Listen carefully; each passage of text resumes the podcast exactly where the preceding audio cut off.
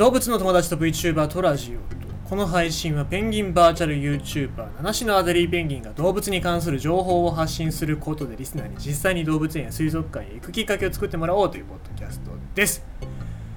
えー、まあねもうすぐオリンピック開催されるのでね皆さんそういうニュースも増えてきてんじゃないかななんて思うんですけどもね。まあなんだろう皆様がどう思うのかっていうのはちょっとわからないですけども。僕は何だろう。そのスポーツって僕は大好きですし野球もサッカーも大好きなのでよく見るんですけどもなんだろうねそのスポーツに対しての見方っていうのをちょっとこれを機に変えてもいいんじゃないかなとは思うんですよね。っていうのもまあなんだろうおそらくこのまんま普通にオリンピックやってたらスポーツで感動だみたいな金メダル取って感動したみたいな日本を元気づけたみたいな感じばっかりになるじゃないで。もスポーツってなんだろう人を感動させるためにやってるわけではまあそういう側面もあるけども主な目的っていうのはそうじゃないじゃないですか。あのー、なんだろうまあ得られるものとかもありますけどもスポーツってまあ基本的には残酷な世界だと思うんですよ。何が残酷かって結局勝つ人がいれば負ける人もいるわけじゃないですか。負けた人はまあリベンジがうんぬんでそこで感動だっていうのもあるかもしれないですけどもうんなんかねそれによって例えば仕事を失う人とかもいるわけですね例えば野球で例えるんだったら、まあ、大谷翔平が大活躍して、え、る間ですけどもその活躍して大谷がピッチャーとして投げて三振をめちゃくちゃしてる人っていうのは仕事を失うわけですし、えー、大谷に打たれたピッチャーっていう人も仕事を失うかもしれないじゃないですか。そういう人たちってまあめちゃくちゃ努力してそうやってスポーツ選手になったんだろうけどもそこから一歩外れた時に例えば名前を挙げちゃうけど清原選手みたいなねえ、そういうことになってしまう人もいるので一生懸命やってればやってるほどそういう残酷な面っていうのは出てくるわけですからなんだろうスポーツに対してこの感動感動しか言えないバカの一つ覚えみたいにこう感動感動しか言えないようなこの伝え方っていうのは何だろうなってちょっと思うよね。だからまあたまにやってるあの NHK とかで特集やってるそのスポーツ選手の夢破れたとのスポーツ選手の行き末みたいなね就職活動が難しいみたいなねそういうところもうなんかしっかり伝えてほしいななんて思いますよね。なんか勝った方だけじゃなくて負けちゃった方がどうなるのかっていうのもしっかり伝えなきゃいけないのもメディアの役割なんじゃないかなと、まあ、開催云々は別にどうでもいいとしてスポーツ選手だったりスポーツに対しての在り方アマチュアスポーツ本当はプロのスポーツっていうのはないわけですから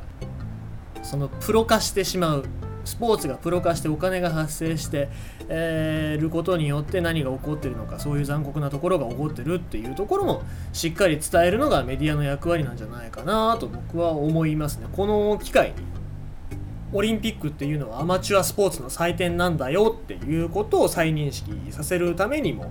まあお金が絡んでくるといろいろなところが問題になってきますからね。えー、もう一度なんか綺麗にしてでまた新しく僕はオリンピックは続けてほしいと思いますから、えー、綺麗にしてオリンピックをね、えー、再編してほしいななんて思いますね。さあということでございまして今日のニュース読んでいきたいと思います。晴れ時々魚。飛行機で約3万5000匹空中放流。これね面白いというか 映像が凄まじいんでね喋るだけじゃ伝わらないと思うんだけども。まあ下に書いときますので。小型飛行機が向かった先は湖です。飛行機から大量の水に混じって黒いものが巻かれています。実はこれは魚の放流なのです。その数約3万5000匹です。釣り人のために行われるこの魚の放流。アメリカユタ州では1950年代から道路のない遠隔地にある湖にこうした空中放流を行っています。放流されているのはマスの仲間の稚魚で体長5センチほどですと。で空中からあ、まあ、この前その前にちょっと話しておかないといけないんですけども、まあ、環境のためではないんですね。これ、えー、ちゃんと話しておりますけども釣り人のためですから、まあ、アメリカってまあそういう趣味のためだったりとか、まあ、そういうところがありますのでおそらくまあ1950年代ぐらいからこういう場所っていうのは釣り堀っていうか、まあ、釣り人のための場所として作られてるんだろうなとは思うんですけども、まあ、環境保護のためではないですね。はい。で、えーこの魚、えーまあ、マスの仲間ということはまあ、鮭とかの仲間同じ仲間なんでおそらく釣った時の感触っていうのは非常に、えー楽しいんでしょうね、えそんなことアメリカってすごいなと思いますけども。はい。でこの空中からまあものすごい勢いでドバドバドバって落とされてるんですけどこれ見てる限りだと魚やっぱ何匹か死んでんじゃねえかなと思いますよね。でもこの空中から落とされることで、えー着水の衝撃で死んでしまうのかっていうと実はそうでもないと。体が小さい魚の稚魚っていうのは落下速度が遅いので着水の衝撃で死んでしまうことはほとんどないというわけですね。まあ、アリンコをどんだけ高いところから落としても死なないっていうのと一緒でございまして小さいものを上から落としてもそんなに、えー衝撃は加わらないということでまあね実際にそれを見たのかどうかっていうと疑問なのでまあ適当なこと言ってんじゃねえのかな。アメリカだからなんか大雑把なまああの3万5千匹放流してまあ、3000匹死んだぐらいじゃ別に死んだって言わないだろうぐらいのねこと言う可能性がありますからそこら辺がどうか疑問なんですけどまあでもうん。そういうことができるのはアメリカっぽいなと思いますね。逆に言うと日本はこういうことは絶対しちゃいけないなと思います。特に最近だとこのなんだろうマスの放流だったりとかニジマスの放流だなんてね、えーよくいろいろな場所でやってますけど子供がやってはなんか自然のことを考えたいと思いますとか言ってますけどニジマスも言うたら外来種ですからね。えーまあそういうところをしっかり、えー把握して、えーおいてで放流する放流をするにしてもなんかしっかり考えられた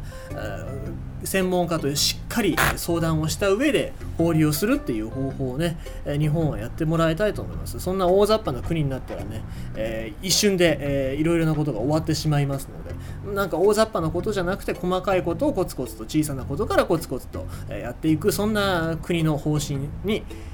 えーやってもらいたいななんて思いますね。ということで、えございまして今日のニュースは晴れ時々魚飛行機で約3万5000匹空中放流ということでございました。昨日から続いて魚の話だね。